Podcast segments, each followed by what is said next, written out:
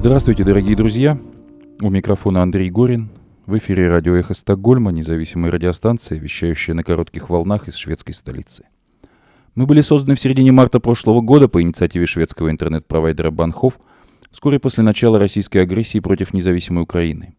Сегодня 6 октября 2023 года. Полномасштабная война продолжается 590 дней. Эхо Стокгольма в эфире по вторникам и субботам на коротких волнах в диапазоне 31 метра, частота 9670 кГц в 10 вечера по Киеву и в 10 же часов по Москве. Мы выкладываем наши программы на платформах Telegram, SoundCloud, Apple Podcast и YouTube. Сегодня в нашем выпуске. В Таллине прошла пятая антивоенная конференция Форума Свободной России – только тотальный военный разгром дает нам шанс на то, что имперский вирус выйдет из организма России, заявил Гарри Каспаров на конференции, в которой приняли участие более 200 участников из 33 стран мира. Пятая антивоенная конференция, организованная Форумом Свободной России, основатели которого Гарри Каспаров и Иван Тютрин, заинтересовала гражданских активистов и представителей СМИ как из стран Европы, так и Соединенных Штатов Америки. В нашем выпуске рассказ о конференции и интервью Гарри Каспарова. Число погибших в результате удара по небольшому селу Гроза в Харьковской области под Купинском возросло до 52 человек. В Харьковской области объявлен траур. По данным мониторинговой миссии ООН по правам человека в Украине, с 1 февраля по 31 июля этого года в Украине погибло не менее 1028 мирных жителей. Прямой ущерб инфраструктуре Украины от войны превысил 151 миллиард долларов. Если позволить России восстановить силы, то к 2028 году она может напасть на другие страны. Президент Украины Владимир Зеленский выступил с эмоциональной речью перед участниками неформального саммита Европейского политического сообщества в Гранаде в Испании. Он предостерег от любых попыток заморозить конфликт. Как сообщил министр иностранных дел Украины Дмитрий Кулеба, ключевой темой переговоров президента Украины Владимира Зеленского с партнерами на саммите Европейского политического сообщества в Гранаде стало укрепление украинской противовоздушной обороны. Германия передаст Украине систему ПВО «Патриот», а Испания — шесть зенитно-ракетных комплексов «Хоук», сообщают на саммите Европейского политического сообщества.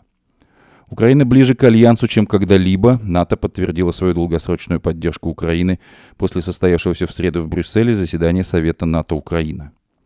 Немецкий концерн Rheinmetall получил очередной заказ на производство комплексов по борьбе с дронами для Украины – Бельгия изучает вопросы передачи Украине истребителей F-16, но это решение пока не принято. Британия обвиняет Россию в намерении заминировать морской коридор, по которому вывозят украинское зерно. Лауреат Нобелевской премии по физике 2023 года, венгерский ученый Ференц Краус, заявил, что передаст полученные от Нобелевского комитета деньги на помощь Украине. Европейский Союз предупреждает, что не сможет восполнить помощь Соединенных Штатов Украине в случае ее остановки и призывает Вашингтон поскорее принять решение. Нынешнему поколению американских и европейских политиков следует взять, взять пример с их предшественников, победивших во Второй мировой войне, и гораздо более решительно помогать Украине победить. С таким призывом выступил эксперт Американского института изучения войны Джеймс Дубик. Россия подписала соглашение о создании постоянной военно-морской базы на Черноморском побережье сепаратистского грузинского региона Абхазия. Зачем Россия перебазирует Черноморский флот? В медиаповестку вновь вернулись хорошие русские. Теперь благодаря идее художницы Кати Марголис организовать курсы по дерошизации для эмигрировавших россиян, Катя Марголис принимала участие в прошедшей недавно в Таллине пятой антивоенной конференции Форума Свободной России.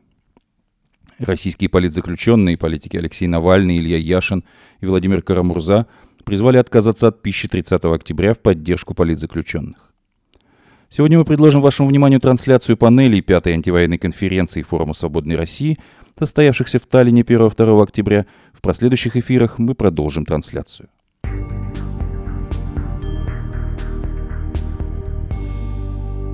Только тотальный военный разгром дает нам шанс на то, что имперский вирус выйдет из организма России, заявил Кари Каспаров на завершившейся в Таллине пятой антивоенной конференции Форума Свободной России. Более 200 участников из 33 стран мира – приняло участие в пятой антивоенной конференции, организованной Форумом Свободной России, сооснователи которого Гарри Каспаров и Иван Тютрин. В числе спикеров на конференции были известные российские политики Гарри Каспаров, Леонид Гозман, Геннадий Гудков, Иван Тютрин, Илья Пономарев, Иван Преображенский. Государственный министр Эстонии и министр транспорта и коммуникаций в прошлом Райво Варе, депутат Европарламента Андрюс Кубилюс, экс-министр иностранных дел Эстонии Урмас Рейнсалу, представитель Финляндии в Совете Европы, депутат финского парламента Киммо Кильюнен, руководитель Центра исследований России экс-министр иностранных дел Украины Владимир Агрыска, ведущие экономисты Владислав Иноземцев, Михаил Крутихин, Дмитрий Некрасов, Михаил Кухар, культурологи Александр Морозов, Андрей Архангельский, Михаил Лотман, военный эксперт Алексей Арестович, депутат Верховной Рады Украины Олег Дунда, медиаэксперты Ханс Луйк, Евгений Киселев, Юрий Романенко и Константин Эгерт, ученые-политологи Дмитрий Орешкин, Мария Снеговая и Игорь Грецкий, экоактивистка Евгения Чирикова, художница и писательница Катерина Марголес, журналистка-расследовательница Анастасия Кириленко, правозащитники Сергей Давидис, Даниил Константинов, Наталья Пелевина, Николай Полозов и Александр Черкасов. На предыдущей четвертой конференции, которая проходила весной этого года в Риге, к участникам с приветственным словом обратилась экс-премьер-министр Великобритании Лиз Трасс. В этот раз специальное видеообращение со словами поддержки в адрес российских оппозиционеров и борющихся против путинской агрессии украинцев записал президент Эстонии в 2006-2016 годах Томас Хенрик Ильвис. А премьер-министр Эстонии Кая Калас лично встретилась с Гарри Каспаровым, чтобы обсудить объединение усилий в помощи Украине, будущее России и создание Международного трибунала для суда над военными преступниками. Из каких составляющих сложилась нынешняя мифология Кремля? Как искоренить российскую имперскость? Почему Путин уже 23 года правит Россией? Природа неосталинизма, почему Сталин в России не палач, а эффективный менеджер? Как российские оппозиционеры могут помочь Украине победить в войне? Эффективны ли западные санкции и каким образом из-под них выходят путинские олигархи? Будет ли Россия платить репарации Украине? Где находятся пресловутые замороженные архивы России? Почему Запад так долго просыпается? Стоит ли представителям российской оппозиции подыгрывать Кремлю, участвуя в псевдовыборах? Ну и, наконец, все ли российские граждане виновны в том, что их страна вторглась в соседнюю и пытается ее уничтожить? Эти и другие актуальные вопросы обсуждали участники конференции. Во мнениях часто не сходились, но, по крайней мере, в одном были единодушны, надо помочь Украине победить. Только после этого у Украины появится возможность освободиться от путинизма и имперскости. Этот месседж, по поводу которого у участников не было вопросов и возражений – четко сформулировал Гарри Каспаров. Только тотальный военный разгром дает нам шанс на то, что имперский вирус выйдет из организма России. Империя должна умереть в мозгу, нужно понять, что шансов на ее возвращение нет.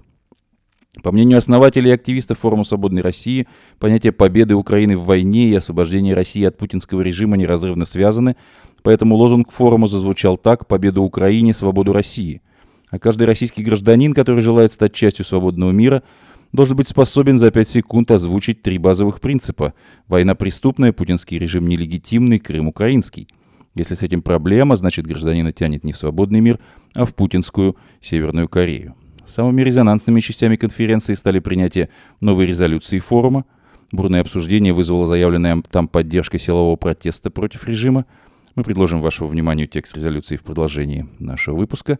Включение новых кандидатур в список Путина – в список на виза-бан угодили как российские чиновники, поддерживающие стабильность режима, так и Z-пропагандисты, благодаря которым в соцсетях по поводу этого списка бурлит и кипит. Каждый промоутер войны, очевидно, захотел высказаться. А также дискуссия, в ходе которой выступил популярный украинский эксперт Алексей Арестович. Изначально заявленный как спикер онлайн, он нашел возможность приехать в Таллин и высказать все, что думает о российской оппозиции. «Для меня фашизм — это записывать всех русских фашисты», — произнес Арестович и тут же оказался в эпицентре скандала — не успел гость вернуться домой, как другой участник антивоенной конференции, народный депутат Украины от партии «Слуга народа» Олег Дунда уже дал интервью украинским СМИ с призывом арестовать Арестовича за то, что он хочет быть более русским, чем сами русские, и провокационным заголовком «Арестович – украинский Путин». Послушать выступление Алексея, чтобы оценить сказанное, можно в трансляции на канале форума «Свободной России». Мы предложим вашему вниманию фрагменты трансляции панелей форума в этом и последующих наших выпусках. Самый трогательный, пожалуй, момент – это видеообращение выдающегося врача-травматолога Андрея Волны, о жизни которого впору снимать фильмы. Российский врач, оказавшийся в Эстонии в эмиграции из-за своей антивоенной позиции, уехал в Украину, чтобы стать волонтером, оперировать и лечить раненых бойцов ВСУ – мы все понимаем, что война это страшно, и за свою жизнь я видел немало увечий и смертей, но то, с чем я имею дело сейчас в Украине, превосходит весь мой хирургический опыт, признался доктор. Поэтому постарайтесь все свои главные желания соотносить с тем, как они могут помочь Украине.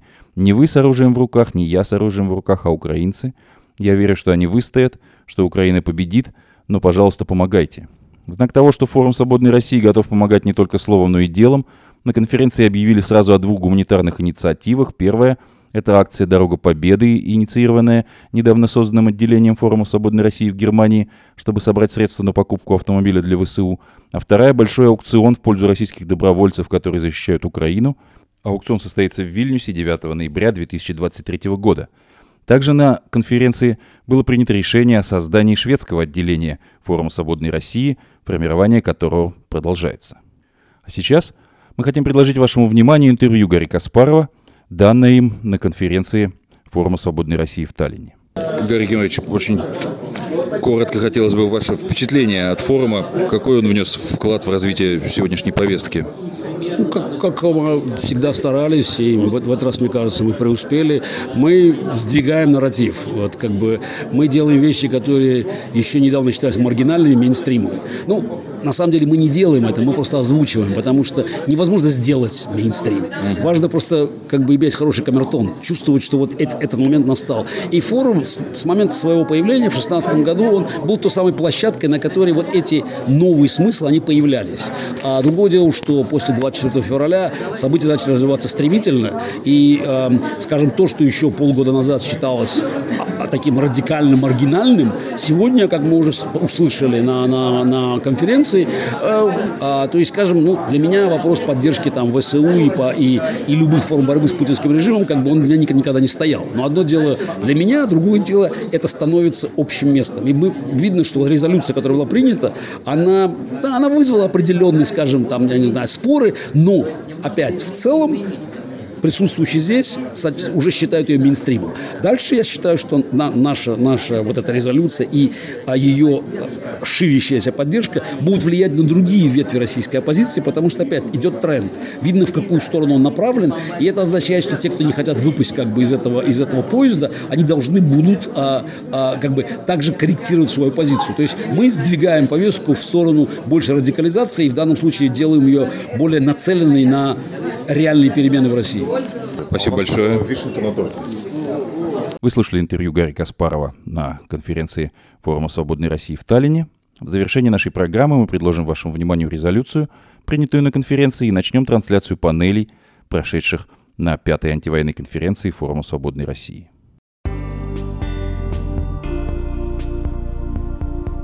К другим новостям.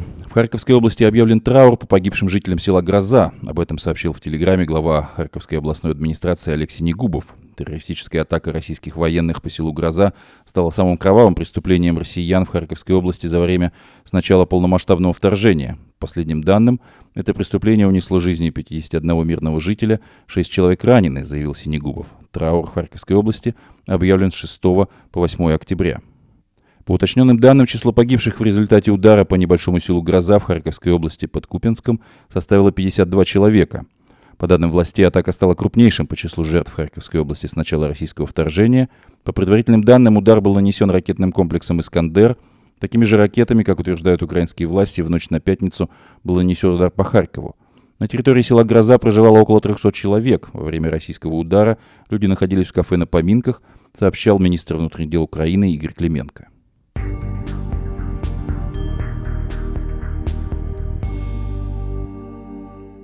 Глава мониторинговой миссии ООН по правам человека в Украине Даниэль Белль сообщила, что с 1 февраля по 31 июля этого года в стране в результате боевых действий погибло по меньшей мере 1028 мирных жителей и было ранено 3593 человека. То есть в среднем каждый день погибали почти 6 мирных жителей и 20 получали ранения. Большинство жертв, 86%, произошли на территории, контролируемой правительством и, следовательно, были результатом атак, совершенных Российской Федерацией, сказала Белль. Доклад свидетельствует о том, что оружие взрывного действия с большой площадью поражения стало причиной более 90% жертв.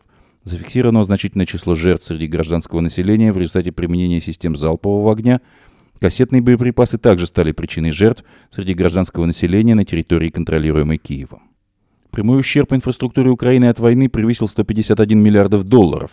Сумма прямого задокументированного ущерба, нанесенного инфраструктуре Украины по состоянию на 1 сентября 2023 года достигла 151,2 миллиарда долларов, что на 700 миллионов долларов больше, чем в июне сообщала Киевская школа экономики. Наибольшой ущерб нанесен жилищному фонду, это 55,9 миллиарда долларов. В результате боевых действий разрушены и повреждены 147,8 тысяч частных домов и 19 тысяч многоквартирных домов. С начала боевых действий повреждены 18 аэропортов и гражданских аэродромов страны, 344 моста и мостовых перехода и более 25 тысяч километров автодорог. Потери в сфере промышленности Украины насчитывают не менее 426 крупных и средних предприятий.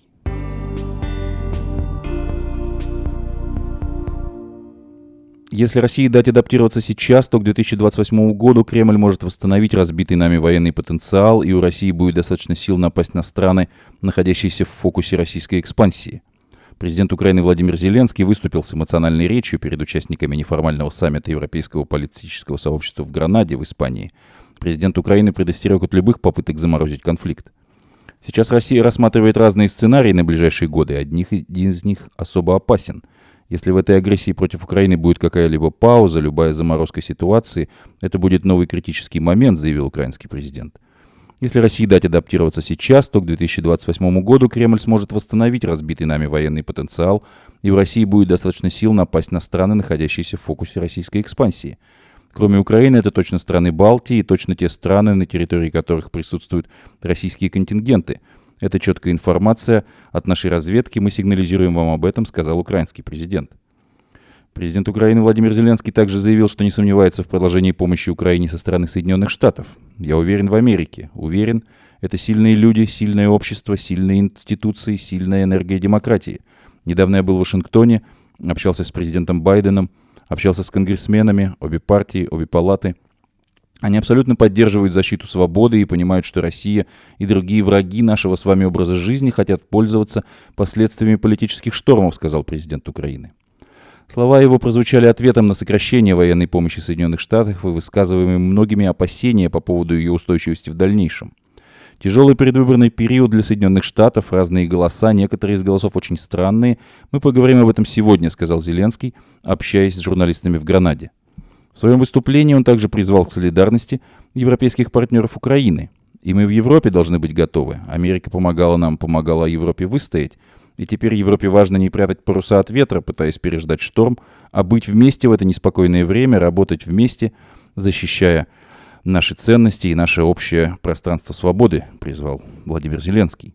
Незадолго до этого глава европейской дипломатии Жозеп Барель, также находящийся на саммите в Гранаде, сказал, что Европейский Союз будет не в силах скомпенсировать американскую помощь в случае ее прекращения и призвал Вашингтон поскорее принять необходимые решения. По словам украинского лидера, единство и солидарность Европы должны быть твердыми. Нельзя дать Путину дестабилизировать какие-либо другие части мира и наших партнеров, чтобы разрушить мощь Европы. Должны и дальше давить санкциями, политически и экономически, чтобы Россия не могла распространять хаос – мы должны работать вместе, чтобы вытеснить Россию из других стран. Пусть амбиции Путина будут руиной, а не наши с вами страны, не наши с вами города, заключил украинский президент на саммите Европейского политического сообщества в Гранаде.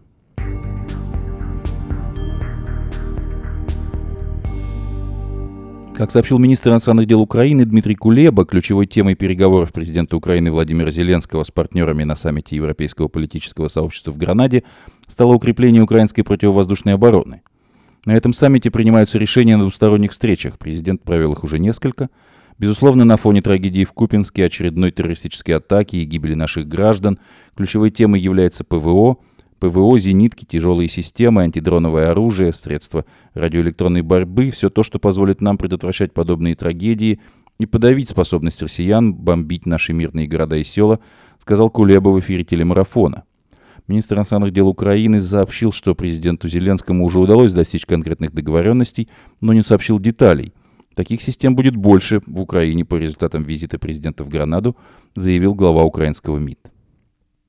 Германия передаст Украине системы ПВО «Патриот», а Испания – 6 зенитно-ракетных комплексов «Хоук».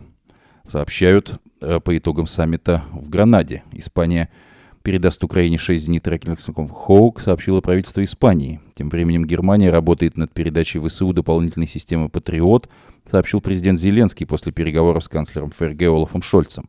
Германия работает над обеспечением Украины дополнительной системой «Патриот» на зимние месяцы, сказал президент Украины.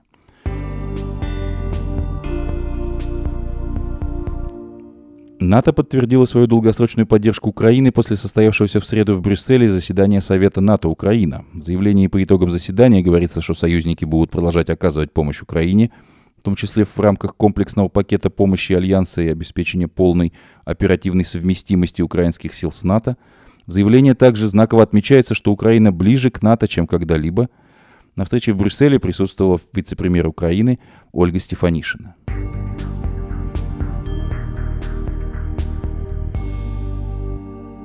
Немецкий концерн Rheinmetall получил очередной заказ на производство комплексов по борьбе с дронами для Украины.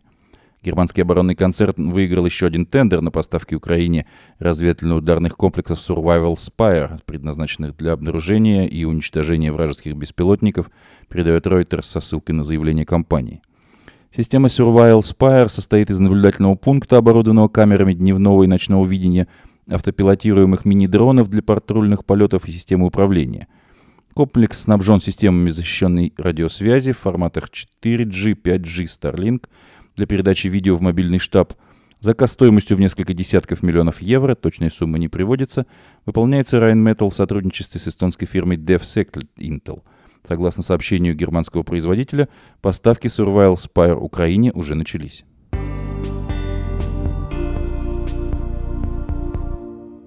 Бельгия изучает вопрос о передаче Украины истребителей F-16, но это решение пока не принято. Министр иностранных дел Бельгии Хаджи Лабиб полагает, что лучший способ обеспечить защиту ее страны – это передать Украине истребители F-16.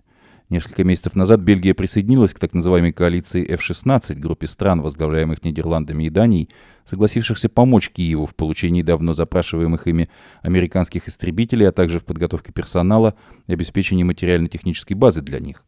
Однако, в отличие от этих двух стран, Бельгия пока не решила, будет ли отдавать Украине имеющиеся в ее распоряжении самолеты. Мы попросили министра обороны Людивин Дондер предоставить объективный анализ с различными возможными сценариями, чтобы понять, можем ли мы отправлять в Украину F-16. И я буду, думаю, что, будучи частью коалиции F-16, это самое малое, что мы можем сделать, сказала Лабиб в интервью бельгийскому телеканалу РТБФ – нам необходимо получить объективные данные, прежде чем принять решение, которое будет выходить за рамки просто обучения и обслуживания.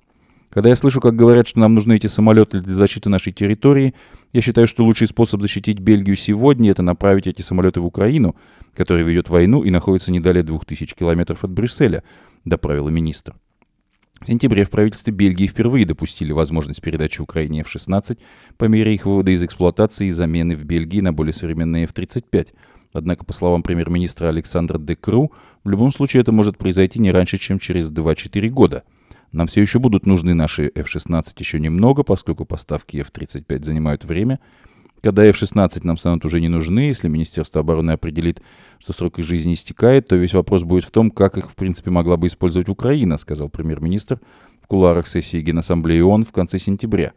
Можно предположить, например, что эти самолеты могли бы пригодиться украинцам для тренировочных целей, но не для боевых операций или для запчастей.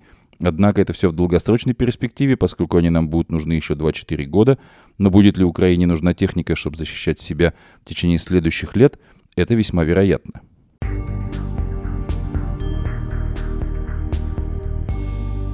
Великобритания обвиняет Россию в намерении заминировать морской коридор, по которому возят украинское зерно. Великобритания в среду заявила, что по данным ее разведки Россия намеревается установить морские мины на пути гражданских судов, которые вывозят на экспорт украинское зерно.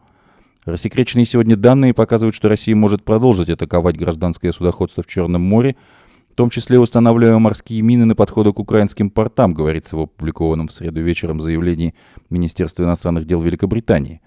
При этом, как утверждает Foreign Office, ссылаясь на данные разведки, Россия попытается обвинить в подрыве гражданских судов на минах саму Украину. Британия заверяет, что у нее есть средства разведки и слежения за действиями России в Черном море, и эти средства позволяют ей устанавливать причастность России к ударам по гражданскому судоходству и публично заявлять об этом. Мир внимательно наблюдает, и мы видим насквозь циничные попытки России обвинить Украину. Мы и наши союзники едины в противостоянии Путину и его попыткам нанести ущерб Украине и таким образом навредить и остальному миру, приводится в заявлении Foreign Office слова его главы Джеймса Клеверли. Россия в середине июля вышла из соглашения о разблокировании украинских портов и экспорте морем украинской сельхозпродукции и тут же начала наносить удары дронами и ракетами по портам Украины. МИД Великобритании приводит данные украинских властей, согласно которым этими ударами россияне разрушили 130 объектов портовой инфраструктуре и уничтожили в портовых складах около 300 тысяч тонн зерновых. В последнее время Украина в сотрудничестве с другими черноморскими странами заново открыла морской экспортный коридор уже без участия России. Лауреат Нобелевской премии по физике 2023 года Ференс Краус отдаст полученные деньги украинским школам. Лауреат Нобелевской премии по физике венгерский ученый Ференс Краус заявил, что передаст полученные от Нобелевского комитета деньги на помощь Украине, сообщает венгерское издание «Портфолио».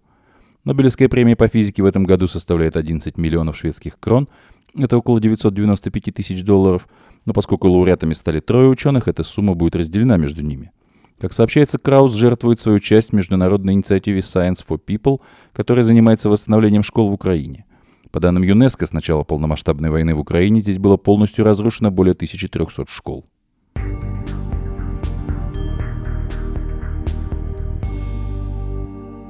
Европейский Союз предупреждает, что не сможет восполнить помощь США Украине в случае ее остановки и призывает Вашингтон поскорее принять решение – Глава европейской дипломатии Жозеп Барель заявил, что Евросоюз будет не в состоянии компенсировать Украине помощь, которую до сих пор оказывали США, и потому ждет, что в Вашингтоне как можно скорее примут соответствующие решения и возобновят поддержку.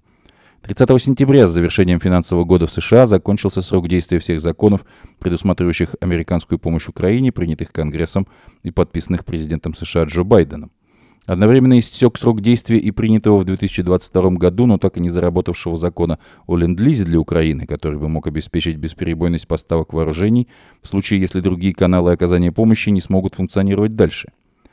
Будет ли продлен этот закон, на данный момент остается неясным. Как отмечает украинская служба BBC, власти в Киеве на протяжении всего этого года загадочным образом стремились преуменьшить степень его важности для Украины и избегали упоминать о нем в своих выступлениях на встречах с американскими представителями.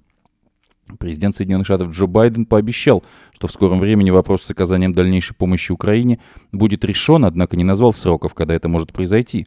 До сих пор его администрация не вносила в Конгресс новых законопроектов о поддержке Украины на начавшийся финансовый год. Закон о выделении из бюджета 24 миллиардов долларов, в котором была предусмотрена краткосрочная военная помощь для Украины, примерно на 4 миллиарда, которых при сохранении средних темпов поставок с начала российского вторжения должно было хватить на 3-4 месяца, был в итоге изъят из временного бюджета США на следующие 45 дней, экстренно принятого в прошлые выходные для предотвращения так называемого шатдауна. Конечно, Европа не может заменить США, заявил Жозеп Барель в испанской Гранаде, где в четверг открылся саммит Европейского политического сообщества. Конечно, мы можем сделать больше, но Соединенные Штаты для помощи Украине незаменимы. По словам главы Европейского внешнеполитического ведомства, его надежда, а также надежда всех украинцев и всех тех, кто не хочет, чтобы Путин победил в этой войне, на то, что Соединенные Штаты Америки будут искать способы, чтобы пересмотреть это решение и возобновить поддержку Украины.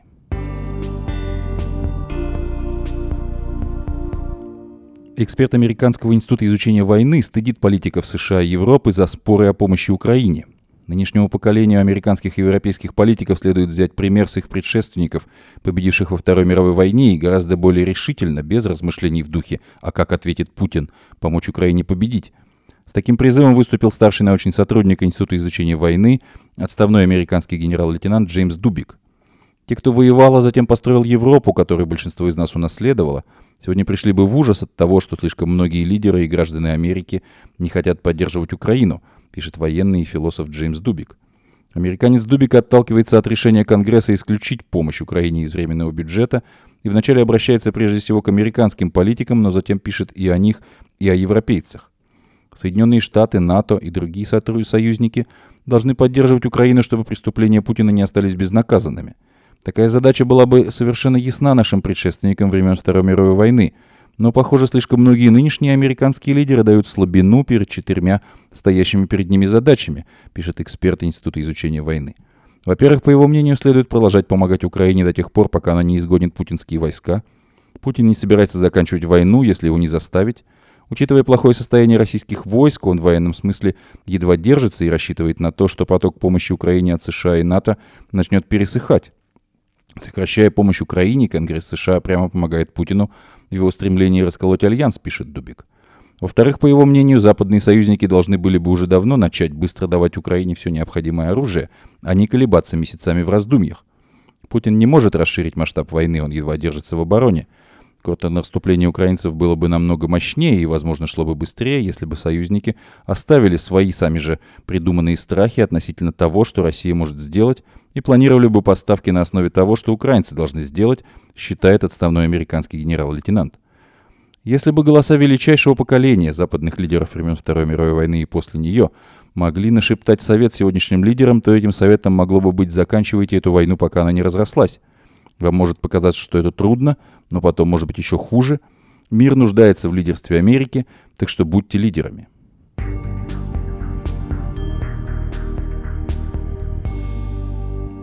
Вчера стало известно, что Россия подписала соглашение о создании постоянной военно-морской базы на Черноморском побережье отколовшегося грузинского региона Абхазия. Пункт постоянного базирования – неравноценная замена базе военно-морского флота, и на его строительство уйдет какое-то время – Зачем Россия перебазирует Черноморский флот? Накануне стало известно, что большая часть российского Черноморского флота переходит из Севастополя в Новороссийск и Феодосию.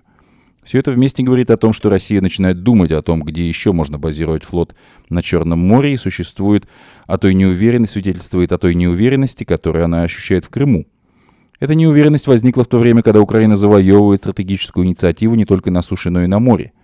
Ранее украинские власти заявляли, что одна из задач, которые стоят перед ВСУ – вынудить Черноморский флот покинуть территориальные воды Украины. Теперь она отчасти выполнена. Стратегическая инициатива в акватории Черного моря заключается в том, что, несмотря на преимущество России в мощи морских, воздушных и наземных сил, налаженную логистику и выгодное географическое положение морской базы в Севастополе, Украине удалось навязать российскому флоту свою тактику, заставить Россию реагировать на ее действия. Говорить о полном перехвате инициативы нельзя, поскольку Черноморский флот не потерял способности наносить удары по территории Украины крылатыми ракетами, а также совершать другие операции в акватории Черного моря. Теперь они, правда, осложнены.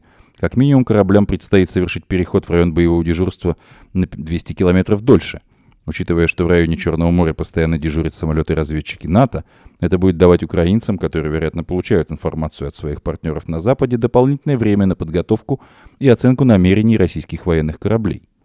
Второе обстоятельство заключается в том, что сделать это вооруженные силы Украины смогли, не имея на море крупных плавсредств. Летом, осенью Украина начала кампанию на море, последовательно обстреливая цели на территории аннексированного Крымского полуострова крылатыми ракетами и беспилотниками и атакует цели на море без экипажными катерами. Концепцию москитного флота, то есть соединения, которое состоит из большого числа малых боевых кораблей, беспилотников и ракет, Украина начала разрабатывать еще до начала российского вторжения. Она, правда, предусматривала создание скорее небольших ракетных катеров, а не безэкипажных брандеров. Третье обстоятельство, которое играет большую роль в перемещении российских кораблей, заключается в том, что Севастополь – самая удобная Черноморская бухта для размещения военно-морской базы. По сравнению с Севастопольской бухтой, на самом деле в районе Севастополя несколько удобных бухт, Цемесская бухта гораздо более сложная с точки зрения навигации, погодных условий, а также размеров. В ней размещена инфраструктура и гражданского, торгового и военного флотов. До аннексии Крыма Россия планировала развитие военно-морской базы в этой бухте, которая рассматривалась как запасной вариант в случае, если Украина откажется продлевать срок аренды Севастопольской базы. Была даже принята соответствующая целевая программа, но построить столь же крупную инфраструктуру с судоремонтными мощностями, складами и прочими необходимыми флоту объектами не было физической возможности. В Цемесской бухте Новороссийской нет, например, сухого дока. Поэтому распределение сил Черноморского флота по менее развитым и крупным базам сильно осложнит его операции – Хотя без инфраструктуры Севастопольской базы и российскому флоту будет очень трудно, скорее всего, военные корабли будут продолжать туда заходить. В медиаповестку снова вернулись хорошие русские. Благодаря идее художницы Кати Марголис, принявшей участие в пятой антивоенной конференции Форума Свободной России, завершившегося на этой неделе в Таллине, организовать курсы по дерошизации для эмигрировавших россиян. Марголис, и не только она, любит сравнивать путинскую Россию с гитлеровской Германией. Можно заметить и другую параллель. Хорошие русские – это калька со словосочетания «хорошие немцы» со всей его негативной коннотацией. Оно возникло в историографии нацистской Германии. Хорошими немцами некоторые исследователи иронично называли тех, кто не поддерживал Гитлера, но и не делал чего-либо в рамках борьбы с его политическим режимом, а также как будто не замечал Холокост. Споры историков, что считать сопротивлением или оппозицией гитлеровскому режиму внутри Германии, а также существовало ли это сопротивление вовсе, не утихают до сих пор. Интересно наблюдать за тем, как развивается эта дискуссия, за разделением э, в медиаповестке русских на, хороших, на хороших и плохих, особенно через призму исторической памяти.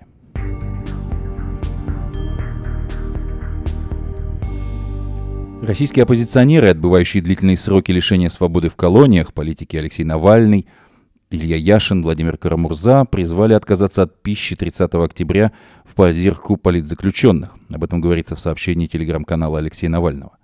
30 октября 1974 года политзаключенные Кранит Любарский, Алексей Мурженко в Дубровлаге учредили День политического заключенного, чтобы добиться признания статуса политзека, отмены ограничений в переписке, посылках и передачах, увеличения количества свиданий с родственниками, получения полноценной медицинской помощи, рассказывает Алексей Навальный. Главным жестом солидарности в этот день стала символическая однодневная голодовка, которую держали не только политзеки, но и многие вольные люди – После распада СССР вместо Дня политзаключенного стали проводить День памяти жертв политических репрессий и акцию возвращения имен, которую организовывал мемориал.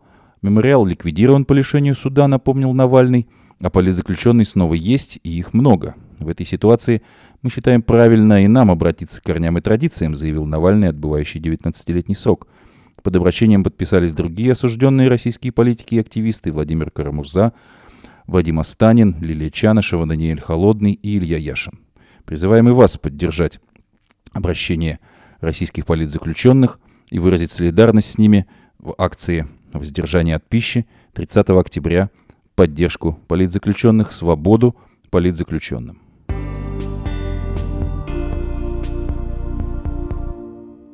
А сейчас мы предлагаем вашему вниманию трансляцию первой панели антивоенной конференции Форума Свободной России, состоявшейся в Таллине 1-2 октября.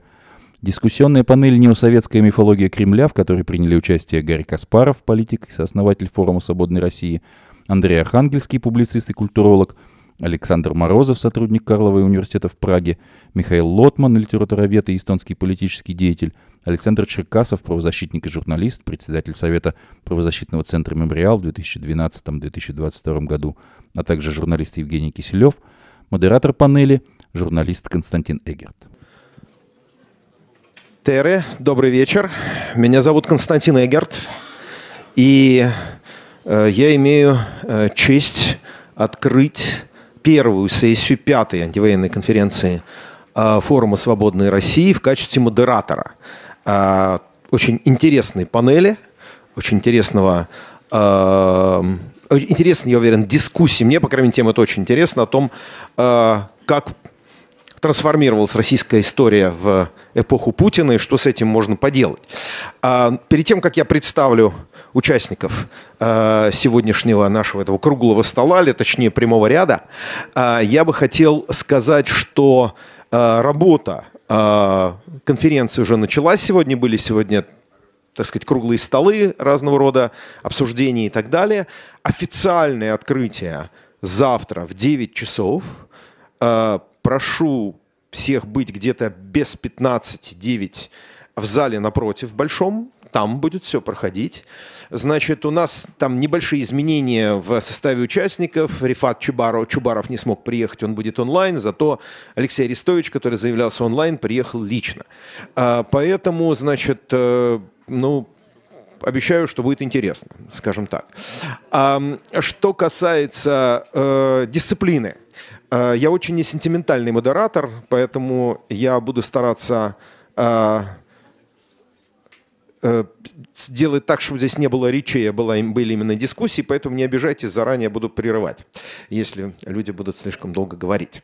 Вот, и, э, собственно, по-моему, это все, что э, нужно было сказать по э, техническим, так сказать, нашим вопросам. Возможно, останется время на э, обсуждение, на вопросы-ответы, э, надеюсь. Э, и, в общем, я бы хотел представить теперь э, участников э, нашей дискуссии сегодня. Это Михаил Лотман, Гарри Каспаров, Александр Морозов, Александр Черкасов и Андрей Архангельский. Э, люди все, я думаю, вам хорошо известны. Э, и на самом деле я не, э, не покривил душой, когда сказал, что мне вот тема того, что какую историю подарил Путин России – а, а это значит, какую идентичность на ближайшее время он пытается создать в России, что с этим можно или нельзя сделать, реально меня занимает очень-очень сильно. Поэтому для меня это тоже хорошая, а, такая интересная история. Я бы сказал, не хорошая, но интересная, потому что история, на самом деле, пока что очень печальная. И э, вот э, э с чего я хотел бы начать. Ведь... Э, хотя в заголовке сказано, как Путин создал, так сказать, неосоветский нарратив и его э, внедряет, но на самом деле, мне кажется, это все-таки не совсем неосоветский нарратив. Это такой э, новостарая идея, это новостарая история, э, в которой, конечно, очень много советчины, э, но есть какой-то вот такой, по-моему, новый элемент. Э, мне кажется, что э, речь идет не столько о там славе Советского Союза, она включена в более широкий контекст. И на самом деле, как мне кажется, а, все то, что рассказывает сегодня, то, что мы коллективно называем российская пропаганда, а на самом деле, к сожалению, и российская педагогика сегодня, а, это про то, что а, самый лучший строй в России – это строй авторитарный. И самая большая гражданская доблесть – этому авторитаризму подчиняться. Вы согласны, Гарри Каспаров? Ну, во-первых, я согласен, конечно, с тем э, с посылом, что это, конечно, не неосоветская мифология. Mm-hmm. Это, это гораздо более широкий охват, который включает в себя там, там многовековую историю России. Причем я, я помню, не раз об этом говорил, о том, что берут они все самое худшее. Как бы истории бывают там как говорится, разные полосы, как у зебры. Но, но здесь собираются вот все наиболее такие негативные а, а, характерные черты прошлого, там, вот это такая жестокость Орды, там, мессианство вот византийское, Третий Рим, Четвертому не быть, а, а, естественно, вот самодержавные традиции, опричнина, вот, это вот, вот такое ощущение, что вот все самое худшее, что было, выстраивать вот такую цепочку. Вот, а, и да, конечно, это, это уже пошло дальше, это уже пошло в, в, в педагогику, потому что это, это стало концепцией. Я только не совсем согласен, что это авторитарный. Все-таки авторитарный подразумевает, мне кажется, некоторую, некоторую все-таки свободу индивида. Здесь, на самом деле, скорее мы говорим про тоталитарное насаждение, потому что шаг вправо, шаг влево, расстрел. И мне кажется, что вот сейчас мы находимся в той ситуации, когда а, недостаточно быть просто... А, как бы там тихо лояльным. Надо быть, а, а, здесь нужен громкий одобрямс. Да, это касается, мне кажется, не только истории, но и текущей политики, когда, скажем, от любого э, государственного служащего, по сути, требуется не просто э, быть лояльным, а регулярно эту лояльность демонстрировать. Это, так оно и есть, конечно. Но вот что мне кажется интересным, я думаю. А ведь э, если с другой стороны посмотреть на то, как строится сегодня, э, в том числе и э, в том числе и там учебники истории для школы, эм, всегда возникает такая ситуация. Внутри страны, в принципе, все хорошо всегда. А проблемы всегда, она приходит откуда-то извне. Это какие-то иностранцы всегда ее привносят, и в основном, конечно, в последнее время западные иностранцы. И вы знаете, мне, я специально, наверное, подумал об этом, решил, может быть, немножко спровоцировать. Вы знаете, что мне напоминает? Мне напоминает, вот я знаю, Черкасов у нас большой любитель Франции. Мне чем-то напоминает историю Франции, так сказать, разлива после Второй мировой войны. Все всегда было прекрасно Бурбоны были, Каролинги хорошие, Капетинги хорошие, Бурбоны были хорошие. Революция тоже прекрасная. Ну и Вторая империя тоже была ничего. И республики тоже потянулись нормально. И, разумеется, все в сопротивлении были, всего три человека казнили, а, а все остальные сопротивлялись. Не кажется ли вам, Александр, что это такой вот... Путин одновременно дает такой feel-good фактор, так сказать, людям? Ой, э, с Францией очень сложно, и Францию очень хорошо назвали. Представьте себе страну в 1961 году, которая воюет, которая за правду о войне и пытках на тамошней Ханкале дает журналисту 8 лет, который расстреливают демонстрацию в центре города. Человек 200 погибло антивоенную. И, кстати, командовал этим делом префект парижской полиции Марис Папон, бывший коллаборант, который, который э, был выявлен и э, ошельмован только где-то в конце 70-х. Э, Еще 7 лет до 68 года. э, очень похоже на нашу ситуацию. Не 400 лет газон стричь, но какие-то 2-3 поколения всего. Очень похоже и дает повод для оптимизма. Другое дело, что вот этот исторический опыт, его же нужно продумывать. У меня так случилось в прошлом году, что во Франции э, со мной за войну в Украине и в Чечне хотели поговорить, но тут же скатились в спор в провинциальном городе о сопротивлении, коллаборации, Алжире, ответственности. Да, э, с одной стороны память о величии, с другой стороны память о мрачных сторонах. То, что сейчас – Э, наш прекрасный насаждаемый нарратив содержит только все самое лучшее, то есть самое отвратительное из области истории нашей державности, а остального как бы ничего и не было. Угу. Что вся история – это история великой державы, великой культуры, а людей в ней не было вообще, ну, ну да, но про это мы достаточно много сейчас говорим. Вопрос, слово «путинское» здесь неуместно. Потому что все это стало внедряться за достаточно много лет для Путина. Вопрос, когда этот поворот реально Я был тебе совершен, скажу, когда Слушайте мой подкаст об истории российского телевидения «Ящик всевластия». А, Spotify, эм, Apple, э, CastBox и так далее. А, когда начались, когда сыграли старые песни о главном... А когда их сыграли? Э, в 97-м, если правильно, 98-м. А вот не надо. Потому что поворот случился у нас сейчас юбилей 30 лет, 93-й год. 93 год, прекрасно, старого парламента нет, сейчас будет новый, который поддержит все прогрессивное. Россия, ты одурела, Россия вроде как выбрала не так. И тут же возник спор среди политтехнологов, которые еще не назывались политтехнологом, как нам вернуть власть нужно перехватить электорат. Что нужно, чтобы перехватить электорат? Во-первых, сделать что-нибудь национальное и патриотическое, вернуть в лоно империи отложившуюся провинцию в декабре 93-го.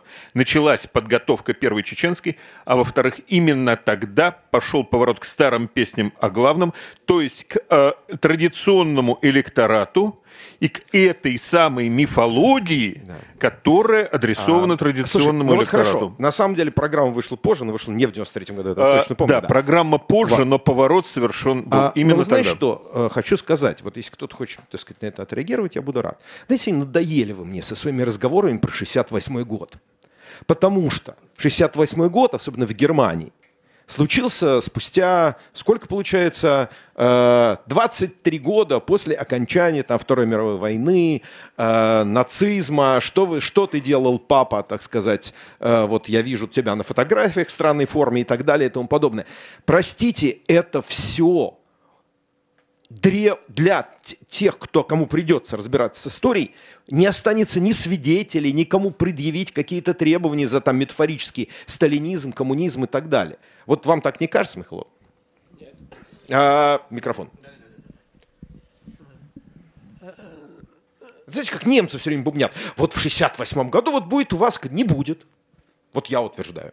Нет, ну я вообще думаю, что сейчас параллели ни с Францией, ни с Германией здесь неуместно, потому что и во Франции, и в Германии, э, как бы сказать, основная идея была идея истории. А в России основная идея заключается в том, что истории нет, есть состояние. Э, и, или, так сказать, состояние. Я должен сказать, что я очень пессимистически отношусь к перспективам России. И когда мы говорим о мифологии путинской, то я э, не могу не обратить внимание на мифологию антипутинской, которая в значительной мере строится на тех же моделях. Вот, э, Поясните, пожалуйста. Что? Поясните, пожалуйста. Ну хорошо, вот когда э, ну, я с глубочайшим э, уважением отношусь к господину Навальному. И, и Э, там, э, но когда он говорит о прекрасной России, о прекрасной свободной России будущего, то э, я понимаю, что ничему не научились. Уже давно пора строить не что-то прекрасное, а что-то нормальное. Вот. А беда России заключается в том, что за всю свою очень долгую историю, она ни одного дня не жила в, в ситуации правового государства. Ни одного дня. Были некоторые попытки повернуть в эту сторону. Первые при Александре Первом, э, как бы, выбор между очень э, скромными реформами Спиранского или э, идеей Карамзина, что православие наш палладиум, то есть оберег, то, э, с чем с чем победишь. Наш Э, христианский оберег, конечно. э, Нет, а, э, это потом уже ученик Карамзина Уваров, чтобы с- с- православие, самодержавие, народность, наш палладиум, повторяя слова, по- потом реформа Александра II. И нельзя сказать, что это из-за революционеров а, они свернулись. Они сами начали св- сворачиваться, так же, как реформы Горбачева. Так вот, ведь мы мы там говорим о Путине. Путин что такое Путин? Когда он э, пришел к власти, то были там многие прогрессивные люди возлагали на него значительные надежды. Я помню, как мой э, хороший знакомый э, Борис Парамонов с «Радио Свободы» говорил, что вот, как новый Иван Калита, собиратель русских земель. Я хотел написать ему ответ под названием «Хлестаков на царстве». Э, Кто такой Путин? Это человек без лица. Вот как э, э, Хлестаков рассказывает, какой он большой начальник, и, между прочим, он говорит, вот там у меня в подчинении такой чиновник, такой маленькая крыса, он описывает себя. Так вот и Путин э, в первые э, годы, да. Мне тут, мне тут сообщили, так передернуло, доложили. Он маленькая КГБшная крыса, ему сообщают, он там вы- вынюхивает. Нет, он уже большой начальник, он уже Хлестаков на царстве. Вернемся к истории. Так вот, э, к, истории. Тут проблема заключается не в том, что такое Путин, а в том, что он прекрасно подходит этой стране, э, которая его, его любит и ко- которая считает, что э, Путин наше все. О, вы сделали две вещи. Вы упомянули Навального и сказали, что страна любит Путина. Это обычно двойной взрыв, так сказать, э, площадки происходит в этой ситуации. А, Вот смотрите, вам немедленно скажут. Первое. А, Немножечко с вами вот пока поспорим. Да, давайте.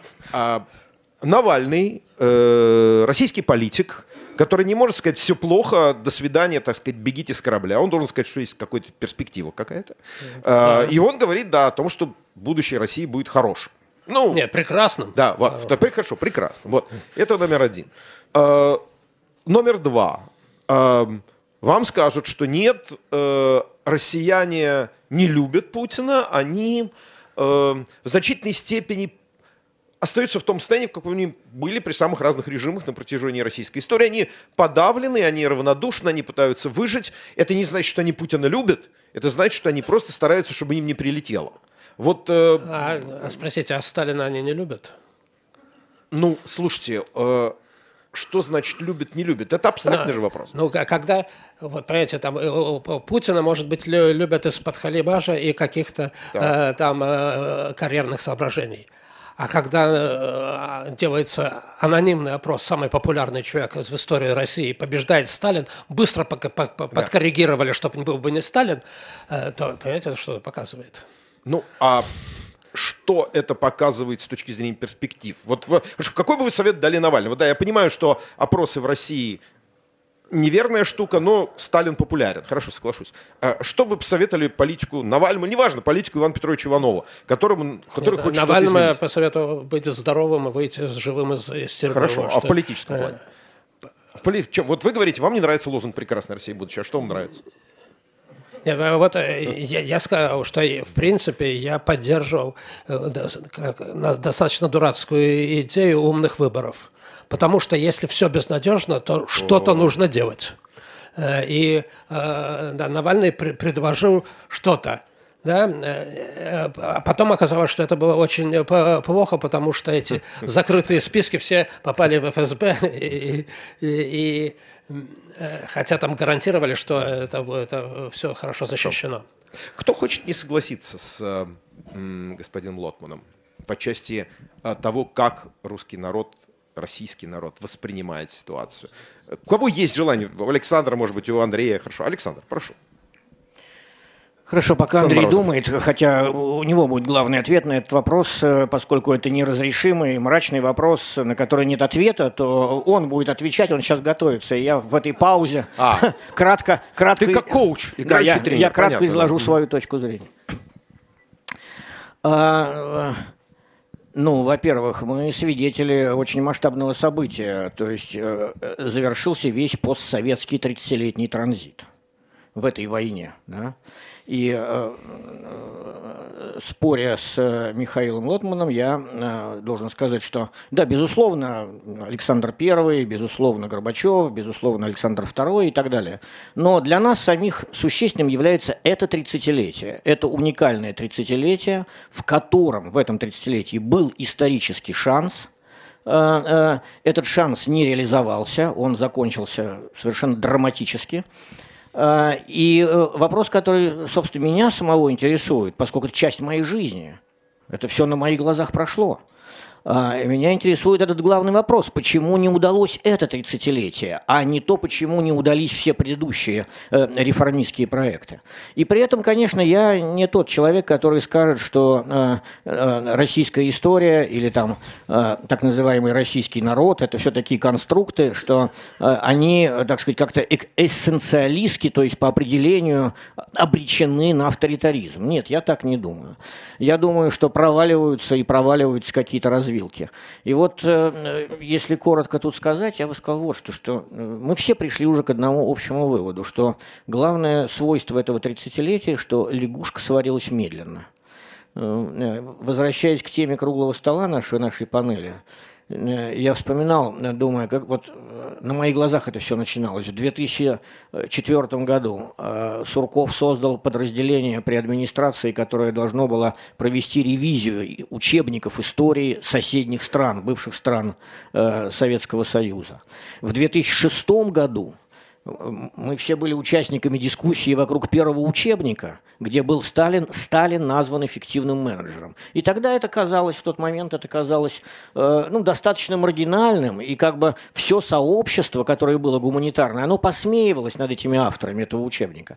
Э, и э, казалось, что это легко как-то опровержимо. И вот с две, надо себе представить масштаб событий. 2006, 2016, и вот сейчас уже будет 2026. Вот эти 15 лет, значит, мы пришли к тому, что теперь уже э, Сталин не просто эффективный менеджер, а что, э, э, собственно, уже написано, как вы сейчас все читали, что э, ФРГ совершила аншлюз, присоединив Германскую Демократическую Республику.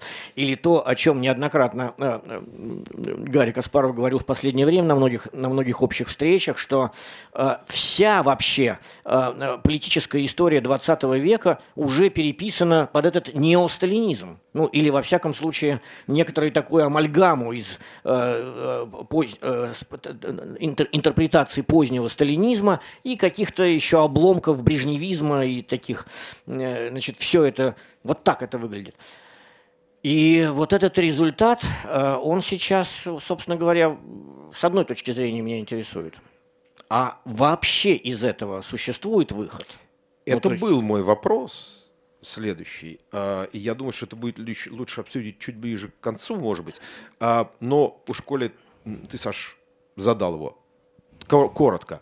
Есть выход? Эх, не удалось. Я хотел этот тяжелый вопрос отбросить Андрею, чтобы Андрей он уже хочет, как, он, как он уже рвется в бой.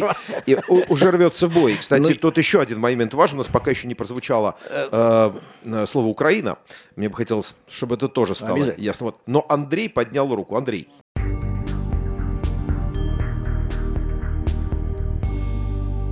Вы слушали начало трансляции первой панели антивоенной конференции Форума Свободной России «Несоветская «Мифология Кремля». Мы продолжим трансляцию панелей форума в последующих наших выпусках. А наша сегодняшняя программа подошла к концу. Напомню, что «Эхо Стокгольма» в эфире по вторникам и субботам на коротких волнах в диапазоне 31 метра, частота 9670 кГц, в 10 вечера по Киеву, в 10 же часов по Москве. Мы выкладываем наши программы на платформах Telegram, SoundCloud, Apple Podcast и YouTube. Всего вам доброго, до новых встреч в эфире. С вами был Андрей Горин. До свидания.